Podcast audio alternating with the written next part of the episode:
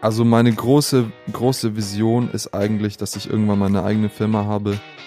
Bis ich 21 war ungefähr, hatte ich ein extremes äh, Starterproblem.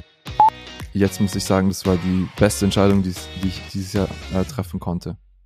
Für mich war das Scheitern nicht das Aussteigen, für mich war das Scheitern, dass wir, dass wir die Umsätze und die Firma nicht aufrechterhalten konnten. Aber sucht euch auch ein Thema, wo ich euch richtig gut auskennt. Das ist am Ende das, äh, wo du dann äh, den, den höheren Preis verlangen kannst. Dieser kleine Junge, der in einem drin sitzt und sagt, Papa, ich will später mal Astronaut werden, äh, den sollte man nicht außer, außer Acht lassen. Ein Buch schreiben, in einem fremden Land ein Unternehmen gründen, den ersten Mitarbeiter einstellen. Experten können euch dazu meistens nur die Theorie näher bringen. In unserem Podcast interviewen wir Selbstständige mit Praxiserfahrung. Sie erzählen von ihren Herausforderungen mit allen Höhen und Tiefen. Herzlich willkommen bei VGSD Story, dem Podcast des Verbandes der Gründer und Selbstständigen. VGSD Story findet ihr auf unserer Website vgsd.de und auf allen gängigen Podcast-Portalen. Mit meinem heutigen Gast Konrad Wiebe spreche ich über die Leidenschaft für Film, Video und Musik, was Beatboxen mit Stottern zu tun hat. Wir sprechen über erfolgreich Scheitern, über die Herausforderungen des letzten Jahres und vielleicht wissen wir zum Ende unseres Podcasts alle, warum es wichtig ist, Kindern den Traum vom Raumfahren nicht auszureden. Viel Spaß! Herzlich willkommen zu unserem zweiten VGSD Story Podcast. Ich begrüße euch alle herzlich. Heute habe ich einen wieder sehr interessanten Gast für euch und zwar ist das Konrad Wiebe. Er ist Gründer, Videoproducer und Beatboxer. Herzlich willkommen und schönen guten Tag, Konrad. Hi, grüß dich, Lars. Wie geht's dir? Wo bist du? Was machst du gerade?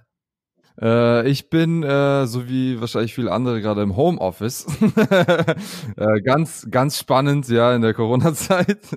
Ähm, ja, mir geht's, mir geht's gut, würde ich sagen. Projekte laufen trotz Corona wieder gut bei mir und deswegen, ähm, ja, bin ich, kann ich nachts ruhig schlafen. Du sitzt auch in Berlin, ich bin in Berlin. Theoretisch hätten wir uns auch treffen können, aber Corona lässt das ein oder andere ja momentan nicht zu. Wir sind vorsichtig und insofern sind wir beide heute per Mikro zusammengeschaltet. Genau, die heutige Technologie lässt es ja zu, deswegen ist ja alles gut. Ja.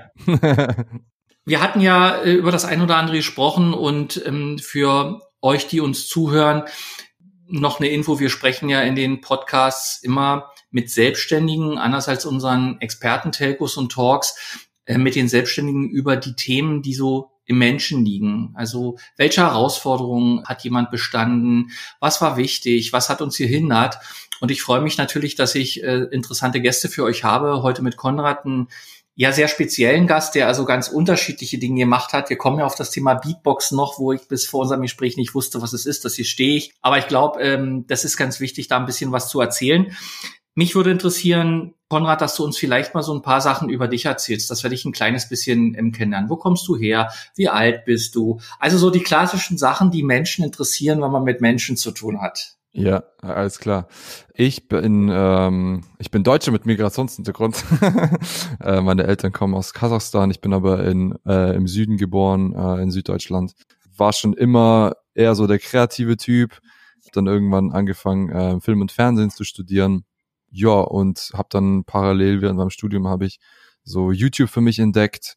Ähm, das war auch schon immer eher so mein Steckenpferd, würde ich sagen, das Digitale, weniger, ähm, weniger so analog Fernsehen oder Kino. Genau, und ja, da, habe ich so ein bisschen meine Passion dafür entwickelt, Online-Content äh, zu produzieren. Also nicht nur, ähm, nicht nur Videos äh, für andere, sondern auch von mir selber äh, Musik. Ich habe mich bisschen Grafikdesign reingefuchst, habe dann irgendwann gemerkt, okay, äh, ich sollte bei Video bleiben.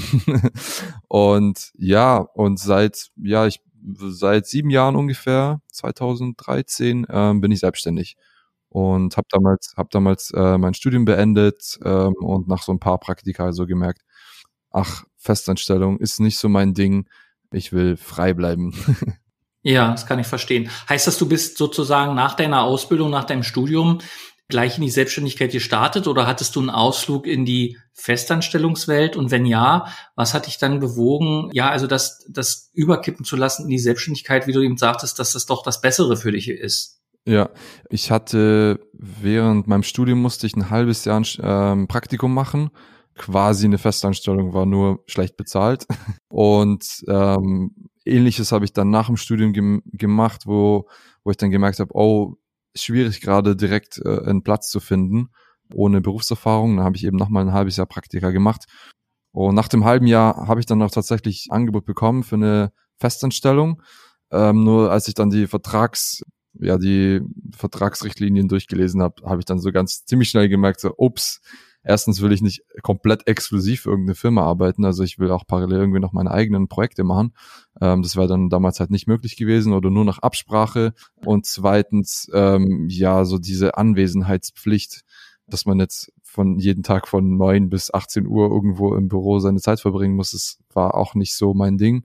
Bin eher so der Typ, der mal gerne mal ein bisschen länger arbeitet, mal ein Projekt komplett durchzieht, äh, dann aber auch mal irgendwie drei, vier Tage für sich hat und äh, auch eigene Projekte macht. Genau, und das war so mein Ding, wo ich dann gesagt habe, okay, nee, ich versuch's jetzt, ich versuch's jetzt mal als Freelancer. Jetzt ist es ja so, ich stelle mal die Frage, die man eigentlich immer zum Schluss stellt, vielleicht gleich zum Anfang. Hast du es je bereut, dich selbstständig gemacht zu haben in der Zeit, die du jetzt auch selbstständig bist? Gab es Situationen, wo du gesagt hast, nee, ich schmeiß das jetzt alles hin? Dieses Jahr hatte ich das.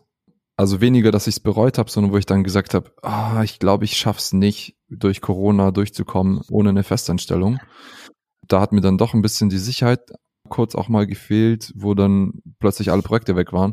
Aber ansonsten habe ich es eigentlich nie bereut. Und ich muss auch ganz ehrlich sagen, ich bin sogar froh, dass ich so jung gemacht habe, weil ja, direkt nach meinem Studium, ich hatte keine Verpflichtungen. Ich hatte äh, meine Miete zu bezahlen und äh, meine selb äh, ich musste mich selber verpflegen. Ähm, aber ich habe noch keinen, ich bin noch nicht verheiratet gewesen, bin immer noch nicht verheiratet, keine Kinder. Also man hat da noch nicht so diese Sorgen. Gleichzeitig, wenn man sich selbstständig macht, dann ähm, hat man ja erstmal ganz viele andere Sorgen. Wie komme ich an Projekte ran und so weiter und so fort.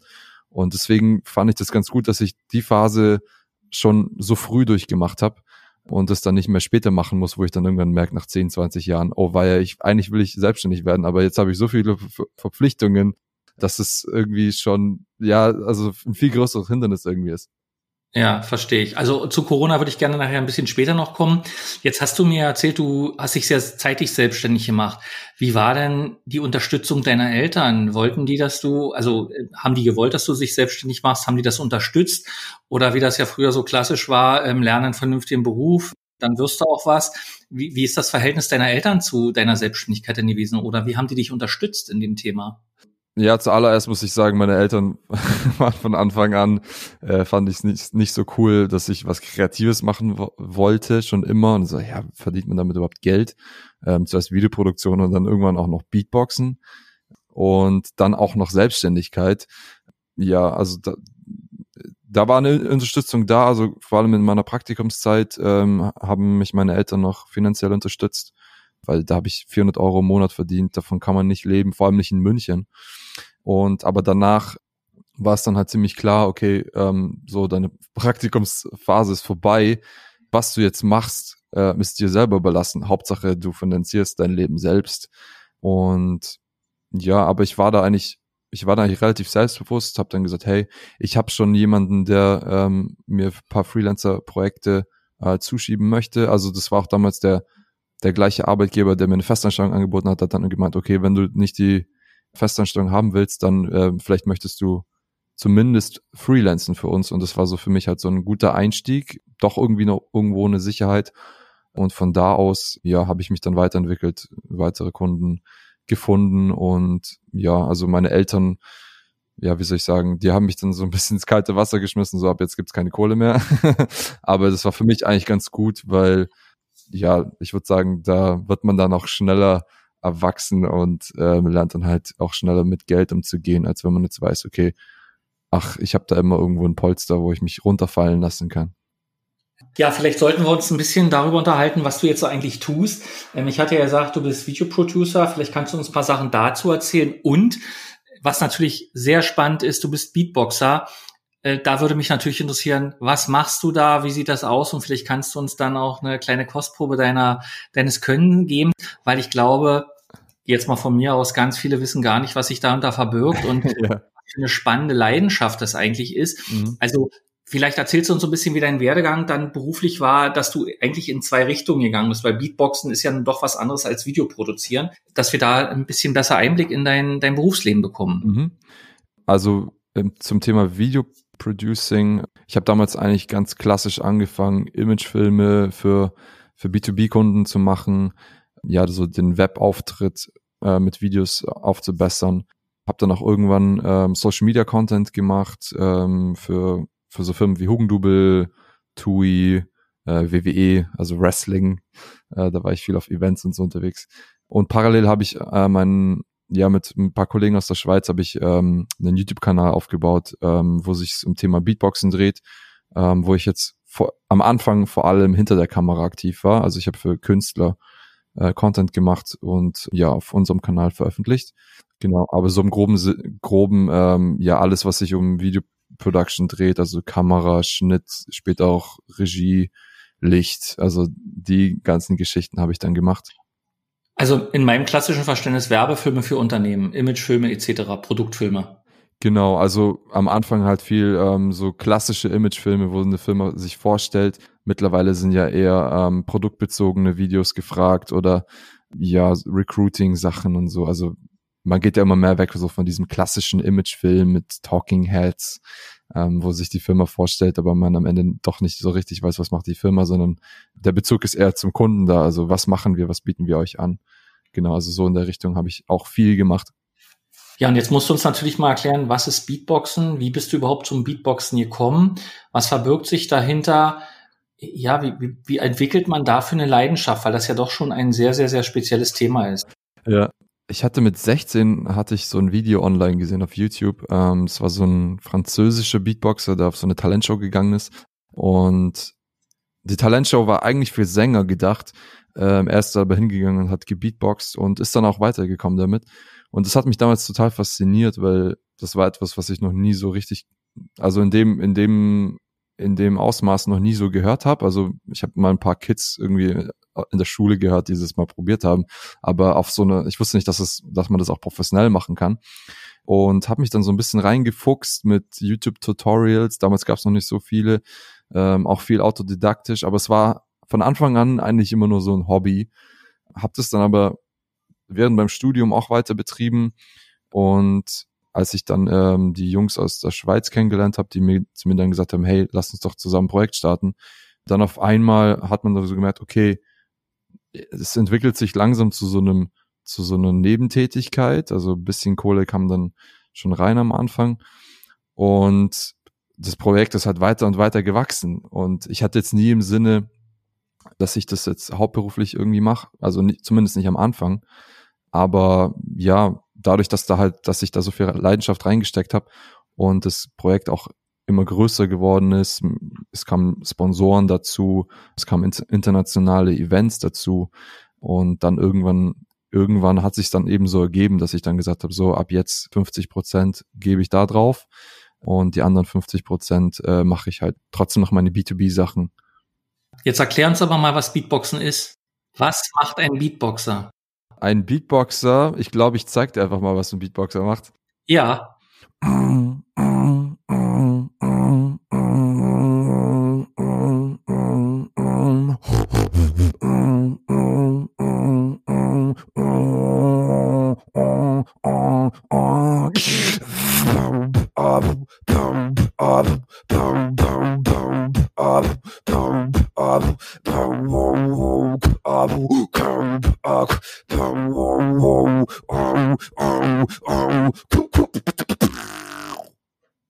Also Beatboxen ist quasi Musik mit dem Mund. Alles, was man so mit dem Mund erzeugen kann. Drumgeräusche, Bassgeräusche. Das ist Beatboxen. Alter Schwede. Also wenn ich jetzt nicht gewusst hätte, was das ist, hätte ich gedacht, das ist elektronische Musik. ja. Kompliment. Dankeschön. Wie bist du auf die Idee gekommen und wann hast du gemerkt, dass dich das, also dass dich das anficht und dass du auch ein Talent dafür hast? Also ich meine, es kann ja wahrscheinlich jeder jetzt nicht Beatboxer werden. Ich traue mir, würde mir das jetzt nicht trauen, aber wie kommt man auf die Idee und wie probiert man das aus und wann hast du gemerkt, dass das dein Ding ist? Also ich war schon von Anfang an, seitdem ich klein war, habe ich mich für Hip-Hop interessiert. Äh, ich habe viel Rap-Musik und so gehört. Da habe dann aber nie so nie so ein Fable dafür entwickelt, aber dann eben, wo ich dann Beatboxen für mich entdeckt habe, dachte ich mir so, ja, das ist eigentlich genau das, was ich machen will. Geht geht weniger um lyrische Sachen, sondern es geht halt mehr um Rhythmus. Ich war schon immer so ein so ein rhythmischer Typ und ja, Talent, ich würde sagen, Talent wird überbewertet bei solchen Sachen. Es ist es geht mehr um die Leidenschaft und das daraus resultiert die daraus resultierende Disziplin, die man dann dafür entwickeln muss und ja, ich bin da einfach dran geblieben. Ich mache das jetzt schon, seitdem ich 16 bin, also 14 Jahre. Und irgendwann habe ich dann halt so, so gemerkt, okay, ich werde besser und besser und auch teilweise dann, also zuerst so irgendwie in meinem Freundeskreis, irgendwie war ich dann so der beste Beatboxer. dann auch in München irgendwie andere kennengelernt und habe mich dann immer so ein bisschen so von äh, Ziel zu Ziel weitergehangelt. So, okay, ich will, ich will besser werden als dieser, ich will besser werden als jener. Und am Ende bin ich dann zweifacher deutscher Meister geworden. oh. Das heißt, dafür gibt es auch Wettbewerbe und also ich sag mal ähnlich wie beim Fußball, Tennis und sowas, äh, Wettkämpfe, wo also die Besten sich messen oder beim Breakdance oder was es alles so gibt, ja. Genau. Vielleicht ein paar, die zuhören, die kennen, haben schon mal den Film Eight Mile gesehen. Da geht's um Rap, um so Rap-Battles, ähm, wo sich zwei Typen gegeneinander stehen. Jeder hat irgendwie zwei Runden.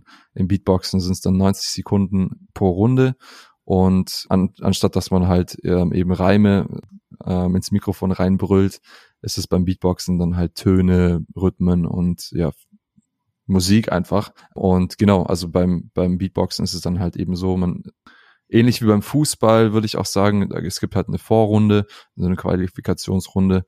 Äh, und dann geht's in so ein K.O.-System mit Viertelfinale, Halbfinale, Finale, wo man äh, sich eins gegen eins auf der Bühne gegenübersteht von dem Publikum und die Jury entscheidet dann, äh, wer der Bessere ist. Kann jeder Beatboxen lernen? Kann man das lernen? Gibt es da Universitäten? Gibt da Unterricht? Wie läuft sowas? Theoretisch würde ich sagen, jeder kann Beatboxen, der jetzt nicht irgendwie, weiß ich nicht, eine Krankheit oder so hat. genau, also im Prinzip wie Rappen, wie Singen, ähm, wie jedes andere Instrument auch kann man Beatboxen äh, lernen.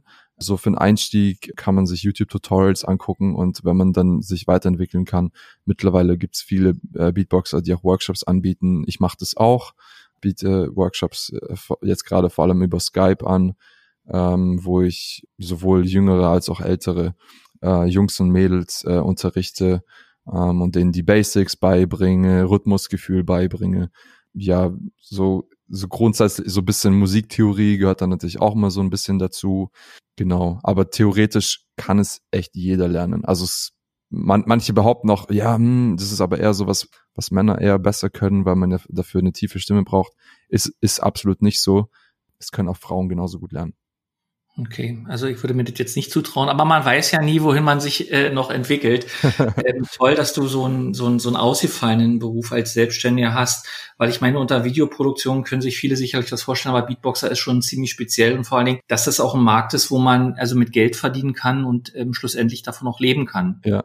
Nun, nun schauen wir ja immer oder ich gerne auch hinter die Kulissen und kein Lebenslauf ist ohne Höhen und Tiefen, ohne Herausforderungen. Und was mich und uns ja interessiert ist, welche Herausforderungen hast du bestanden? Du hast mir gesagt, und ähm, das ist schon aus meiner Sicht auch relativ, ich sag mal, intim, wenn man das so sagen darf, dass du eigentlich als junger Mensch, so wie ich dich jetzt überhaupt nicht einschätze und wer dich jetzt hört, wahrscheinlich auch nicht, sehr introvertiert warst, denn du hast gestottert. Mhm. Und ich glaube, das ist natürlich ganz interessant, ja, was macht das mit einem, gerade als junger Mensch? Wie behindert das dich? Wie schränkt es ein? Und wie kommt man da raus?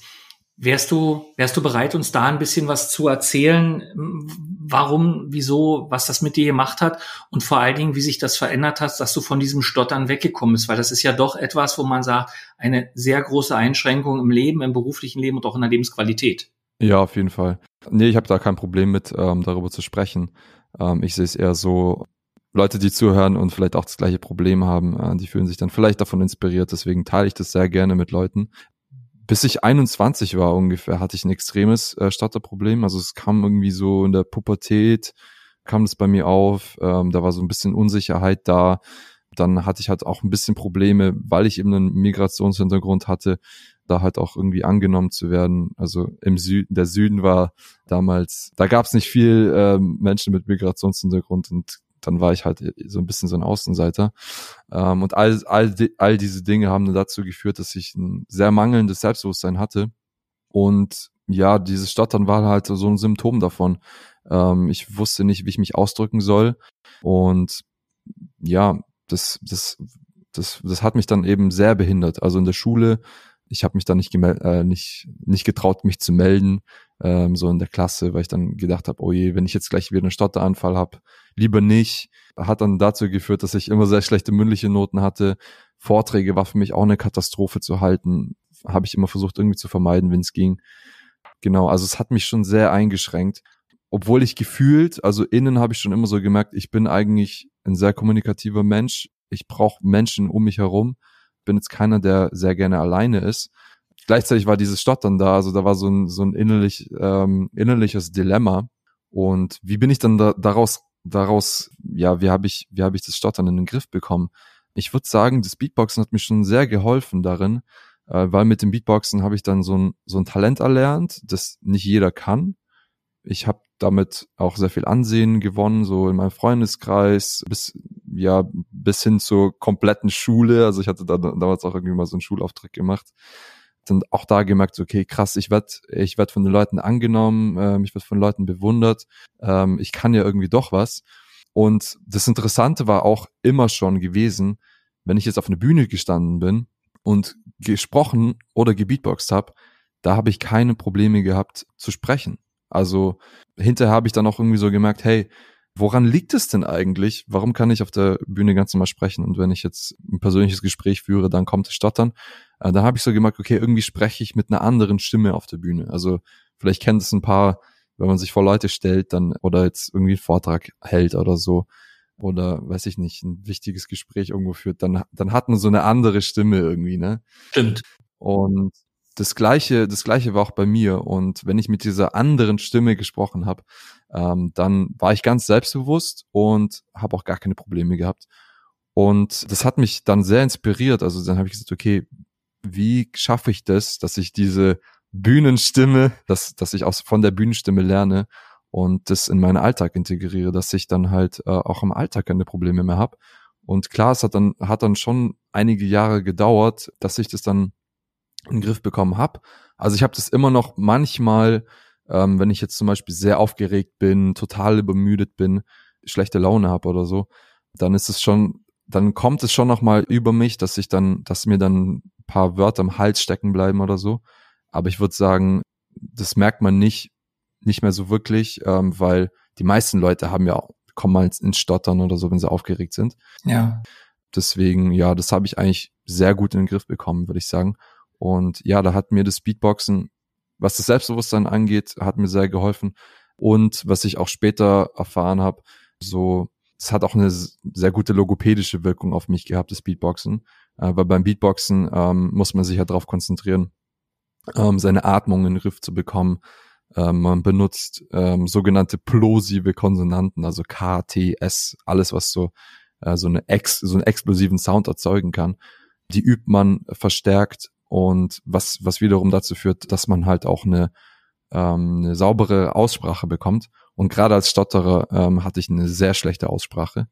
Und das hat eben alles dazu geführt, dass ich das in den Griff bekommen habe. Das erinnert mich sehr an den Film King's Speech, wer von euch den kennt. Äh, sehr sehenswert, wo es ja auch um Stottern geht und ähm, wie man sowas überwinden kann.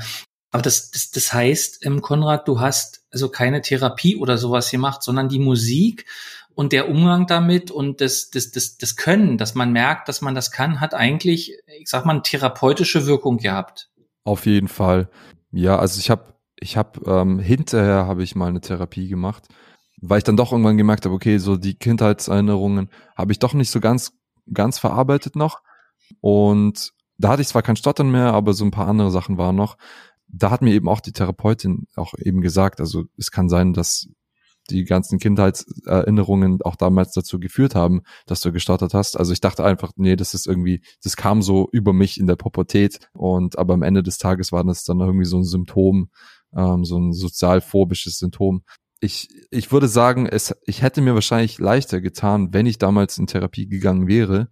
Gleichzeitig hatte ich auch damals ein bisschen Angst und ja, meine Eltern, meine Eltern haben das auch nicht so ernst genommen. Die dachten sich, ja, das ist jetzt, er ist halt noch jung und das verfliegt schon wieder.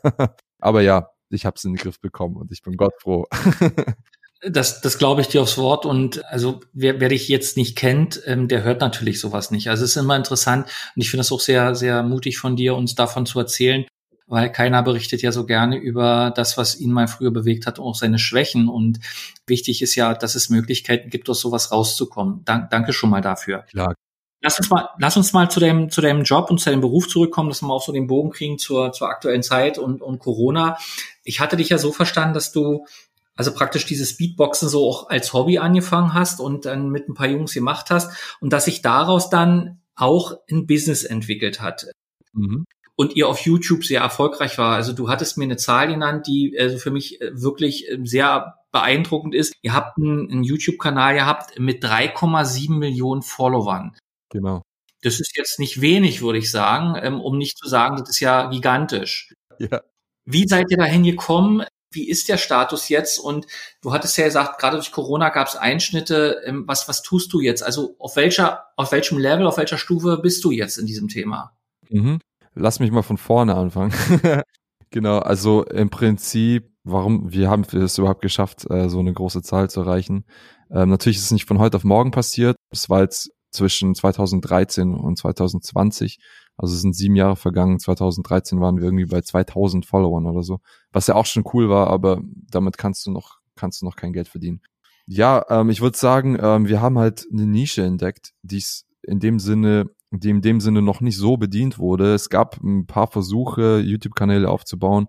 Ähm, es wurde aber halt nicht konsequent angegangen. Da kam nicht regelmäßig Content hoch, die Qualität hat nicht gestimmt. Ähm, und all diese Punkte haben wir dann gesagt, okay, das nehmen wir uns vor, ähm, wir wollen da was Vernünftiges abliefern, damit die Beatbox-Community einfach einen Kanal hat, wo regelmäßig, also wir haben auch wirklich täglich haben wir ein Video hochgeladen, wo man sich regelmäßig ähm, Beatbox-Content anschauen kann. Tutorials, Battles, Backstage-Footage, ähm, ja, wo man, wo man so ein bisschen noch einen Einblick bekommt, okay, wie, ähm, wie sind so die Artists drauf und so weiter und so fort. Ja, und da sind wir halt konstant, also am Anfang war es halt ein bisschen langsamer, ähm, aber dann irgendwann, irgendwann sind die Zahlen explodiert. Und dann hatten wir halt auch ein Event, äh, es nennt, nennt sich Grand Beatbox Battle, was so in der Szene immer so das inoff die inoffizielle Weltmeisterschaft am Ende auch war. Und ja, auch gerade durch dieses Event haben wir sehr viel Aufmerksamkeit gezogen, weil ja, also gerade 2019, jetzt letztes Jahr hatten wir unser letztes Grand Beatbox Battle. Da hat einfach die Qualität gestimmt. Äh, wir konnten, wir konnten visuell mit ähm, mit Events von Red Bull konkurrieren. Also Red Bull hat auch so ein so ein Breakdance Event, BC One heißt es, glaube ich. Und das da, daran haben wir uns so ein, bisschen, gemessen. Wir haben gesagt, okay, wir wollen auf das gleiche Niveau kommen mit wie Red Bull, aber trotzdem äh, irgendwie das selber aufbauen. Und da haben wir es dann auch geschafft und auch von den von den Views her, also vom Grand Beatbox Battle, da waren dann halt teilweise haben die Videos äh, 30 Millionen äh, Views gemacht, ähm, was was schon stattliche ähm, Zahlen sind und parallel dazu natürlich auch ähm, deine Views ähm, generieren natürlich auch, wenn du wenn du die Videos monetarisierst, generiert, äh, generiert natürlich auch Einkommen und ja, daraus hat sich dann so ein Business eben entwickelt. Führt das zu Erfolgsdruck? Auf jeden Fall also gerade gerade dann jetzt auch, als wir dann, als dann Corona kam, haben wir dann gemerkt, oh, jetzt jetzt sind wir im Zugzwang, ähm, wir haben uns total auf Offline-Events fokussiert, jetzt müssen wir da müssen wir da uns irgendwie rausretten und äh, neue Konzepte aufbauen und gleichzeitig natürlich auch, also auch vor Corona schon bei diesen Events. Unser Ziel war, dass wir jeden, jedes Jahr wollen wir wachsen, also wir wollen mehr Zuschauer haben, die Qualität soll besser werden. Also sowohl, äh, sowohl die Qualität der Videos als auch der Talente. Also dass die Talente, also die Beatboxer, die dann auf dieses Event kommen und auftreten, auch, auch dass die besser werden. Wir wollen die mehr pushen. Ähm, wir wollen, dass, ähm, dass es massentauglicher wird, dass sich das auch Leute au außerhalb der Szene angucken. Und ja, da war schon ein großer Druck da, aber gleichzeitig dadurch, dass wir am Ende irgendwie so eine Monopolstellung hatten, kam da auch sehr viel Support von der Community selbst. Also da war viel Unterstützung, da kam viel Tipps auch von anderen Artists, die dann gesagt haben, hey, können wir, könntet ihr mal nicht dieses, jenes, drittes machen? Ohne das dann auch jetzt ohne dass wir da Unsummen äh, für Beratungs, für Beratungshonorare ausgeben mussten oder so. Ähm, sondern da war einfach so eine Community da, die einfach aus Liebe zur Kunst damit eingestiegen ist und, und, und uns unterstützt hat und auch mal ein Auge zugedrückt hat, ähm, wenn es mal nicht so lief, weil am Ende des Tages haben, haben die uns sehr dafür geschätzt, dass wir immer eigenständig geblieben sind, jetzt nicht bei einem großen Label sind oder einem, einem fetten Sponsor hatten, der dann, der dann die Events nach sich selbst benennt und dann geht's, dann ist es nur noch eine riesen äh, Verkaufs, äh, ein riesen Verkaufsevent. Es blieb einfach bis zum Ende einfach immer authentisch. Okay, dann kam jetzt Corona und hat sozusagen eine Zäsur gebracht, weil Offline-Events nicht mehr möglich waren. Ihr musstet euch Gedanken machen, wie geht's weiter? Wie ist es denn weitergegangen jetzt mit Corona mit euch? Ja, Corona, also erstmal hat es halt ein Riesenloch Loch reingerissen, weil wir dieses Jahr, ich würde sagen, so circa 20 bis 30 große Events geplant hatten, die natürlich alle weggefallen sind, damit auch ein, unser Einkommen weggefallen ist wir haben es dann versucht, äh, so mit Livestream-Events äh, wegzuretten, aber da, damit haben wir längst nicht so einen riesen Impact gemacht, weil Beatboxen lebt halt auch so ein bisschen so von diesem Live-Erlebnis. Äh, online kommt es gar nicht so rüber. Ähm, die Leute verstehen gar nicht, okay, was machen die denn da eigentlich? Ähm, sind da irgendwelche Effekte dabei oder so? Also es ist, es hat nicht diese Authentizität, wie wenn du, wie wenn du auf einem Live-Event bist. Und ja, am Ende des Tages haben wir dann halt eben auch gemerkt, okay, wir können uns damit nicht mehr finanzieren. Äh, funktioniert einfach nicht mehr. Zumindest jetzt nicht zur Corona-Zeit. Und da war dann auch irgendwann der Punkt, wo ich dann gesagt habe, okay, ich glaube, ja, an diesem Punkt äh, müssen wir uns aufteilen. Ähm, also ich bin dann, ich habe das äh, Projekt verlassen, ähm, so wie ein Kollege von mir, der, der Social Media gemacht hat. Also es, es den YouTube-Kanal gibt's immer noch, ähm, wird immer noch betreut, ähm, kommt immer noch regelmäßige Content raus, äh, aber mit einem deutlich kleineren Team. Genau. Aber ich habe eben dann damals die bewusste Entscheidung getroffen, okay, ich gehe jetzt raus und ich will jetzt mal was eigenes ausprobieren. Ich will jetzt noch mehr digitale Formate ausprobieren und auf YouTube antesten. Und das ist natürlich deutlich einfacher, wenn du alleine bist und dich nicht mit anderen absprechen musst. Und gleichzeitig habe ich auch nicht den Druck gehabt, okay, ich muss jetzt immer Top-Qualität abliefern, ähm, wenn ich was Neues starte, sondern kann ich mich, kann ich mich erstmal testen, paar Fehler machen, auf die Schnauze fliegen und daraus lernen. war das ein Scheitern für dich, da auszusteigen? Für mich war das Scheitern nicht das Aussteigen, für mich war das Scheitern, dass wir, dass wir die Umsätze und die Firma nicht aufrechterhalten konnten.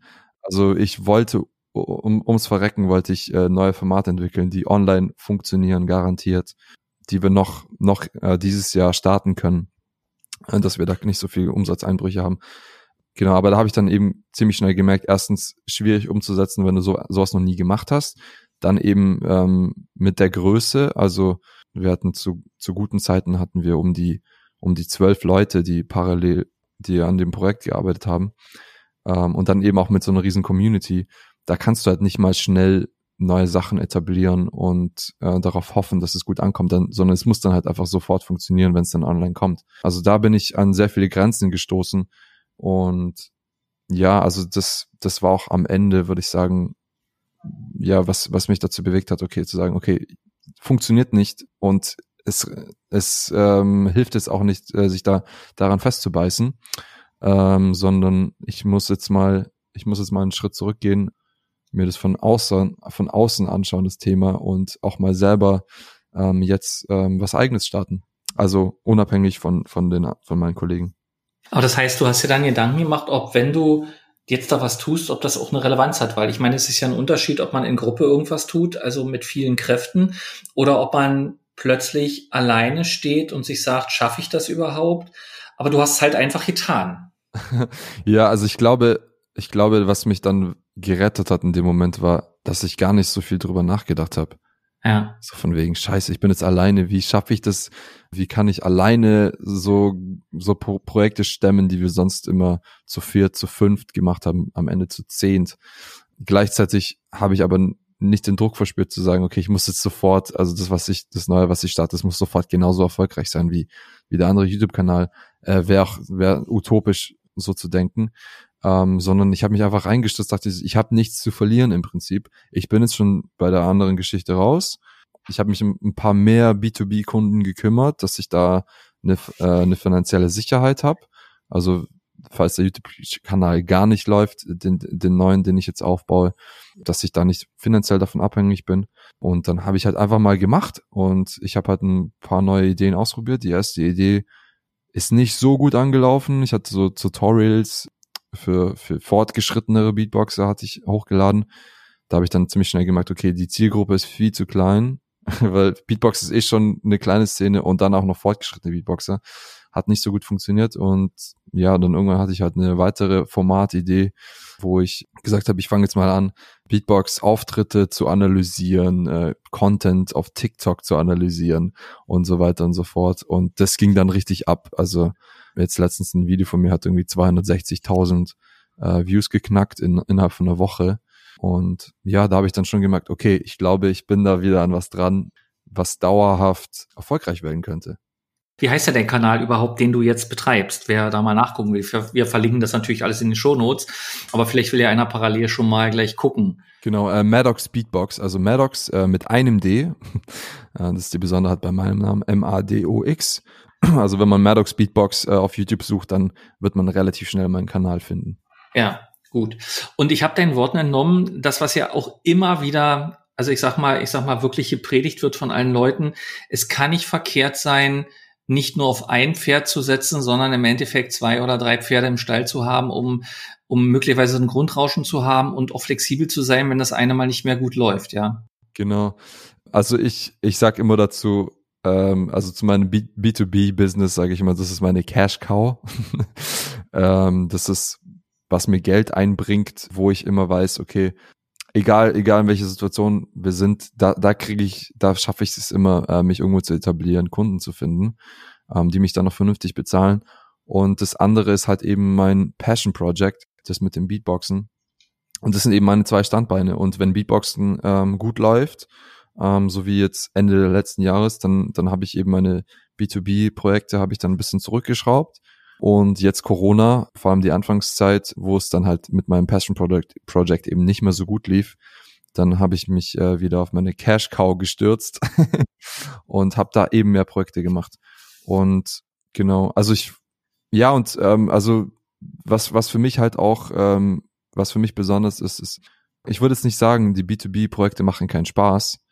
Ähm, also ich, ich habe sehr viel Spaß dabei, ähm, für Kunden Content zu kreieren, vor allem, weil ich da auch eine andere Perspektive einnehme. Ne? Also du steigst halt ein Projekt ein, da ist schon Konzept da und du setzt nur noch um. Bei einem anderen hast du eben den Druck, du musst halt alles selber irgendwie äh, aufbauen. Äh, gleichzeitig das andere macht halt mehr Spaß, weil du mehr Freiheiten hast. Du kannst dich austoben, du kannst machen, was du willst.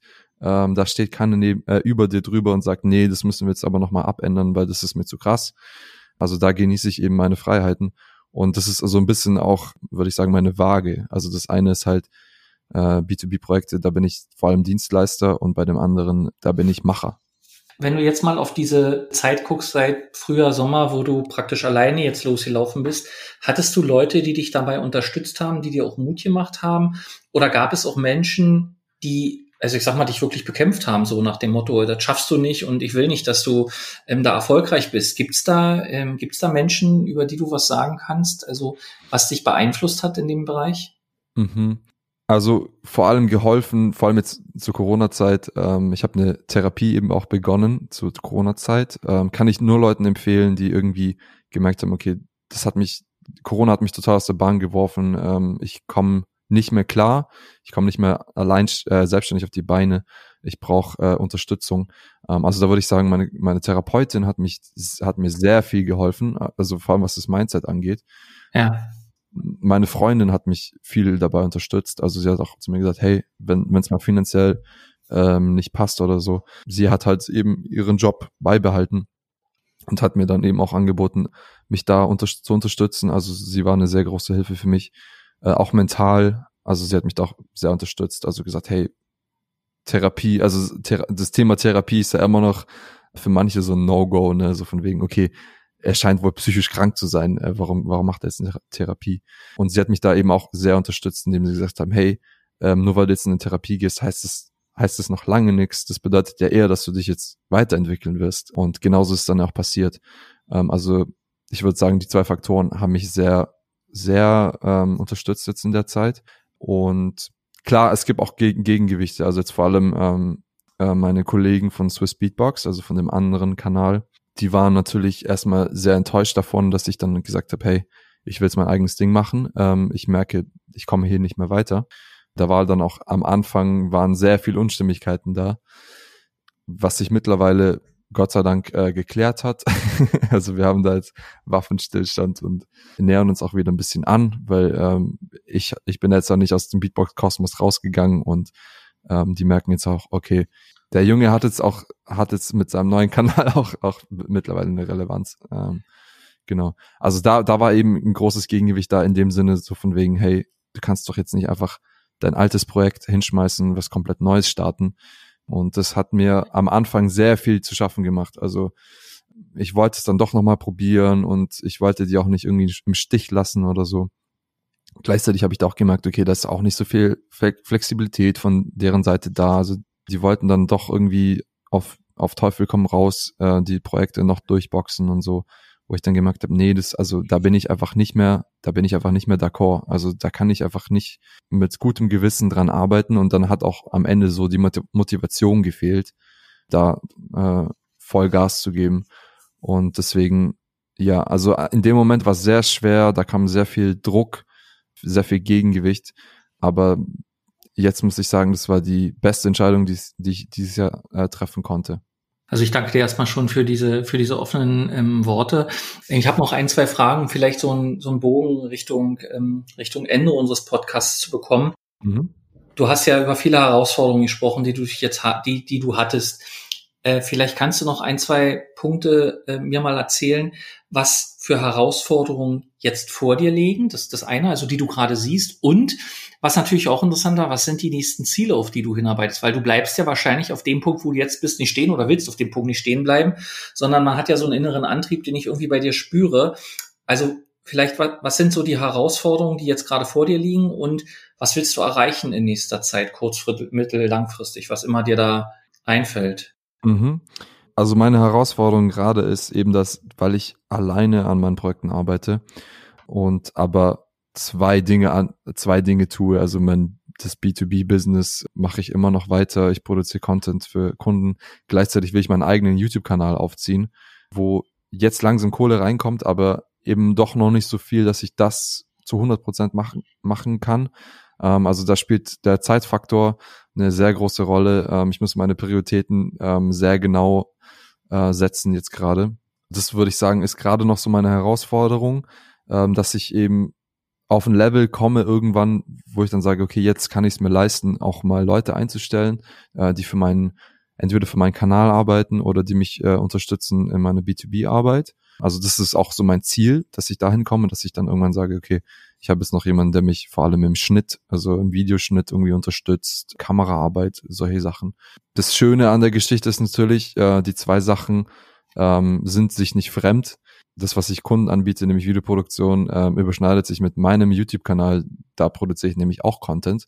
Ähm, das heißt, wenn ich da irgendwann mal Leute dazu holen werde, dann können sie sich natürlich auf eine große Bandbreite an Projekten freuen, was halt auch für mich so das Interessante ist und gleichzeitig halt auch äh, die Herausforderung ist, also da halt trotzdem äh, in, auf beiden auf beiden Seiten beste Qualität abzuliefern. Aber ich bin halt eh, also ich bin als Mensch eh so ein Typ, ich ich, mir wird sehr schnell langweilig, wenn ich auf einer und derselben Sache zu lange drauf sitze. Deswegen, ja, für mich ist es eher, eher eine, eine Herausforderung, eine spannende Herausforderung als eine Last, dass ich eben so viele Themen gleichzeitig bediene. Deswegen freue ich mich eigentlich, also jetzt gerade muss ich sagen, ähm, ich freue mich mehr auf 2021, als ich noch vor einem halben Jahr gedacht habe, dass es sein wird. Gibt's denn, gibt's denn so ein, so, ein, so ein großes Ziel, vor dem du stehst? Also ich sag mal Musikinstrument lernen, keine Ahnung. Also was mir, was mir so einfällt, also wenn du jetzt Beatboxer bist und auf der anderen Seite Video machst oder willst du deine eigene Fernsehshow haben, was, was sind die großen Visionen, die du hast? Also meine große, große Vision ist eigentlich, dass ich irgendwann mal eine eigene Firma habe mit ja, also so eine, eine, eine, eine Riesenzahl habe ich jetzt noch nicht im Kopf, aber ich will auf jeden Fall einen professionellen Grafikdesigner. Ähm, ich will äh, Animationen machen ähm, und auch die ganze Videoproduktion, also Kameraschnitt äh, will ich anbieten. Ähm, in der Richtung will ich irgendwann Angestellte haben und dann irgendwann nur noch als Creative Director agieren, weil eigentlich von Anfang an, auch in meinem Studium schon, also ich habe Regie studiert und da, dazu will ich eigentlich auch irgendwann mal zurück. Also ich will weniger an der Kamera sein, weniger im Schnitt, sondern ich will Leute anleiten. Und daran übe, übe ich mich jetzt auch gerade auch schon viel. Und ist eigentlich auch mein großes Ziel, da in die Richtung zu gehen. Gleichzeitig will ich meinen YouTube-Kanal aufbauen. Und da will ich halt vor allem, mein Englisch muss besser werden. Also ich nehme gerade Englischunterricht. Mein YouTube-Kanal ähm, ist ja komplett auf Englisch. Noch hört man es mir schon an, meine, meine Herkunft. Will ich auch gar nicht unbedingt komplett leugnen. Also es muss jetzt nicht sein, dass ich jetzt komplett wie ein Native Speaker klinge. Ähm, aber ich will irgendwann auf dem Level sein, dass ich ähm, vor der Kamera komplett flüssig sprechen kann, dass ich Dinge durchmoderieren kann. Und das dann wird's erstens auch leichter mit meinem mit meinem jetzigen Content, dann habe ich weniger Arbeit im, im Schnitt. Und gleichzeitig, ähm, wenn es dann halt auch immer wirklich auf das Level kommt, dass ich dann noch äh, irgendwo live Dinge hosten werde, dann bin ich da einfach schon bereit dafür. Genau, also die die zwei die zwei Dinge sind so meine großen Ziele, dass ich ähm, dass ich dass ich als, als Host äh, meine Skills äh, verbessere und ähm, dass ich irgendwann das aus mir von eierlegende Wollmilchsau, was ich jetzt gerade bin, als Kameramann und ähm, Grafikdesigner und äh, Post, Post, Post-Producer, dass ich irgendwann Art Director werde und ähm, für die für die einzelnen Bereiche einfach Experten an der Hand habe, die ich nur noch anleite und nicht mehr die Sachen alle selber stemmen muss großes Ziel, große Ziele. Wenn du, wenn du uns zwei oder drei Ratschläge mitgeben würdest oder solltest, was sollen wir beherzigen? Was ist wichtig, wenn man sein eigenes Business aufbauen will? Was sollte man berücksichtigen, wenn man wirklich in Schwierigkeiten ist oder mit sich selbst nicht klarkommt? Wenn, wenn ich dich da um zwei oder drei Ratschläge bitten kann, fällt dir da was ein oder überfordere ich dich jetzt, weil das jetzt so aus dem, aus dem Effekt herauskommen sollte? Nö. Gut. Also was, was mir sehr geholfen hat, war, ich habe mir von Anfang an ein Thema gesucht, was, was ich liebe, wo ich mal eine ganze Passion reinstecken kann. Und das waren eben Musik oder Beatboxen. Ähm, es hat eben nicht gereicht zu sagen, hey, ich bin Videoproducer. Als Videoproducer kannst du äh, im Sport aktiv sein, du kannst Fernsehen machen, kannst im B2B-Bereich äh, Dinge tun. Was mir sehr eben geholfen hat, war, dass ich eine Expertise in einem Thema entwickelt habe ähm, und wo ich jetzt, wo ich heute sagen kann, also vor allem in Deutschland kann mir in dem Thema keiner das Wasser reichen, was Beatboxen angeht. Und sowas, so ein Alleinstellungsmerkmal zu finden, finde ich extrem wichtig, ähm, wenn man, wenn man ein eigenes Business aufbauen möchte und da sich eben so spezialisiert, weil das ist am Ende das, äh, wo du dann äh, den, den höheren Preis verlangen kannst, wo du weniger Konkurrenzkampf hast. Äh, Medien, Medienbusiness ist, hat sehr viel Konkurrenz es wird auch immer einfacher, Videos zu produzieren. Heute kannst du ein iPhone in die Hand nehmen und einen Livestream machen. Du brauchst kein Livestream-Studio dafür. Und ja, die Frage ist dann immer, okay, wie, wie hebt man sich dann da noch ab? Und wenn man sich eben technisch nicht, nicht mehr abheben kann, dann kann man sich trotzdem immer noch mit einer Expertise, mit einem Thema abheben. Und das, das hat, hat mir am Ende, würde ich sagen, den Arsch gerettet. Und das wird mich auch weiter beschäftigen. Also jeder, der selbstständig ist, würde ich sagen, hey, ähm, technisch technisch umsetzen, äh, äh, fähig, fähig zu sein, te äh, Sachen technisch umzusetzen, schön und gut, aber sucht euch auch ein Thema, wo ich euch richtig gut auskennt, weil dann findet ihr auch euren Weg rein in eine, in eine Community, in eine Lobby, ähm, was auch immer es am Ende ist und da seid ihr dann der Experte und ihr, ihr werdet, also die, die Kunden kommen zu euch, nicht andersrum. Wenn du wenig Energie hast, was gibt dir Kraft? Was mir immer, immer sehr viel Kraft gibt, ist, äh, mich zurückzubesinnen und mich zu fragen, warum mache ich das eigentlich? Das kann auch, da, dann ist auch mal ein, zwei Tage sind dann noch mal dabei, wo ich, wo ich die Frage gar nicht beantworten kann. Ähm, und dann bin ich öfter auch mal auf der Suche. Ähm, aber dann habe ich, dann habe ich mal wieder irgendwie irgendein Video oder irgendein Gespräch äh, mit einem Kollegen oder so, ähm, wo es dann halt eben um meine Leidenschaft geht ähm, und wo ich dann, wo ich dann, wo dann wieder so ein Feuer in mir entfacht, wo ich dann merke, boah krass, ja, das ist, das ist der Grund, warum ich das überhaupt angefangen habe. Und das sollte man, ich finde, das sollte man niemals aus den Augen Augen lassen. Ähm, warum hat man damit gestartet? Also dieser, dieser kleine Junge, der in einem drin sitzt und sagt, Papa, ich will später mal Astronaut werden, äh, den sollte man nicht außer, außer Acht lassen. Also das war bei mir immer, hey, ich will, ich will später mal irgendwie Beatbox Superstar werden oder äh, ich will große Musikvideos drehen. Also so solche Träume hatte ich früher oder ich will, ich will mal einen fetten Werbespot drehen, ähm, der dann irgendwie, weiß ich nicht, beim Super Bowl oder so läuft. Also ähm, solche Sachen sind mir durch den Kopf gegangen, als ich angefangen habe. Und das darf man nicht aus dem Blick verlieren. Also die Träume, die man hat, ernst nehmen und gucken, inwieweit sind Träume auch wirklich realisierbar und ähm, dann einfach vorausschauen, ja. Genau, und dann vielleicht auch, also vielleicht auch mal außer Acht lassen, okay, sind die Sachen jetzt auch wirklich realisierbar, weil das ist eh immer, finde ich, schwer einzuschätzen. Heute, heute ist es unrealistisch, ähm, übermorgen kommt ein Anruf und dann scheinen die Sachen auf einmal doch wieder realistisch zu sein. Also ich finde, ich finde, man muss da einfach dranbleiben und sich durchboxen und dann halt auch mal andere Wege gehen, wenn man merkt, okay, das funktioniert so nicht. Ähm, also jetzt gerade Thema Digitalisierung ist riesengroß, weil es dann viele müssen dann, also viele müssen sich dann halt irgendwie umorientieren. Aber am Ende des Tages kommt es ja nicht drauf an, äh, drehe ich das Video ähm, für fürs Fernsehen oder für YouTube, ähm, sondern was ist der Inhalt davon? Also sowas ja bei mir. Ich wollte, ich dachte immer, boah, ich muss unbedingt ins Fernsehen kommen irgendwie. Braucht man aber nicht mehr. YouTube ist groß genug. Aber das Ziel ist immer noch das gleiche bei mir. Also die, das Medium hat sich geändert, aber nicht, nicht der Traum.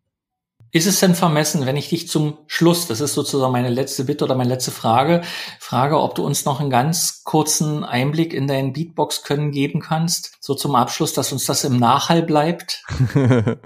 Klar.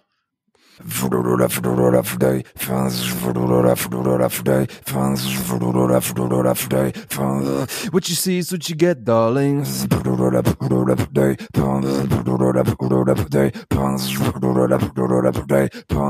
What you see is what you get.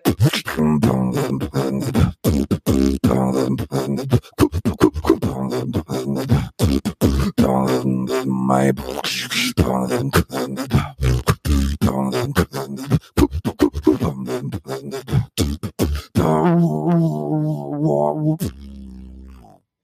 Konrad, ich bin, bin schwer beeindruckt. Herzlichen Dank ähm, für diese Aufführung. Dankeschön. Ja, äh, damit haben wir den Podcast, den zweiten Podcast VGSD Story ähm, über die Runde gebracht. Ganz herzlichen Dank an dich, Konrad, für deine tiefen Einblicke, für die Zeit, ähm, die Mühen, deine Ideen, deine Gedanken, dass du uns daran hast teilhaben lassen. Wir verlinken alle deine Infos äh, in den Shownotes. Ähm, ich kann euch bitten, bewertet unseren Podcast. Ihr findet den ja auf der Webseite VGSD Podcasts. Ihr findet ihn in allen gängigen Portalen, Spotify, Apple, Google, was es alles so gibt. Und ich freue mich auf den nächsten Podcast. Schreibt uns auch gerne an podcast.vgsd.de, was euch gefallen hat oder was wir besser machen können. Und dann wünsche ich euch eine schöne Zeit und bis zum nächsten Mal. Vielen Dank, Konrad. Lass es dir gut gehen. Danke an euch alle. Bis dann, macht's gut. Tschüss. VGSD Story findet ihr auf unserer Website vgsd.de und auf allen gängigen Podcast-Portalen.